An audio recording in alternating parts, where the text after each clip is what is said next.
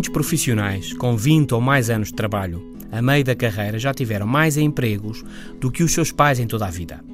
E muitos deles já têm filhos que, em alguns casos, também já tiveram mais empregos do que eles mesmos em 20 anos. Mudar de trabalho e até de carreira profissional é um novo normal para as novas gerações. Adaptação, focar oportunidades e arriscar é chave. Nos Estados Unidos, o número médio de empregos está hoje acima dos 4 e a tendência é de subida.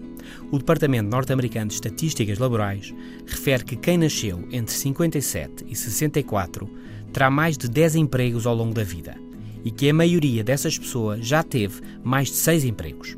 Um quarto terá mais de 15 empregos até ao fim da vida e só 12% terá uma carreira profissional baseada em 4 empregos ou menos.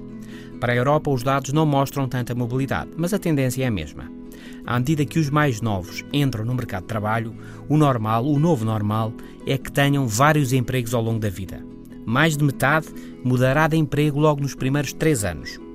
Um estudo recente da investigadora Anne Creamer, na obra Risk Reward Risco Recompensa, indica que metade dos profissionais norte-americanos pensa mudar não apenas de emprego, mas de carreira profissional, metade deles. Em Portugal, um estudo recente promovido pela Presidência da República mostra que 53% dos jovens entre os 15 e os 24 anos ponderam vir a trabalhar no estrangeiro.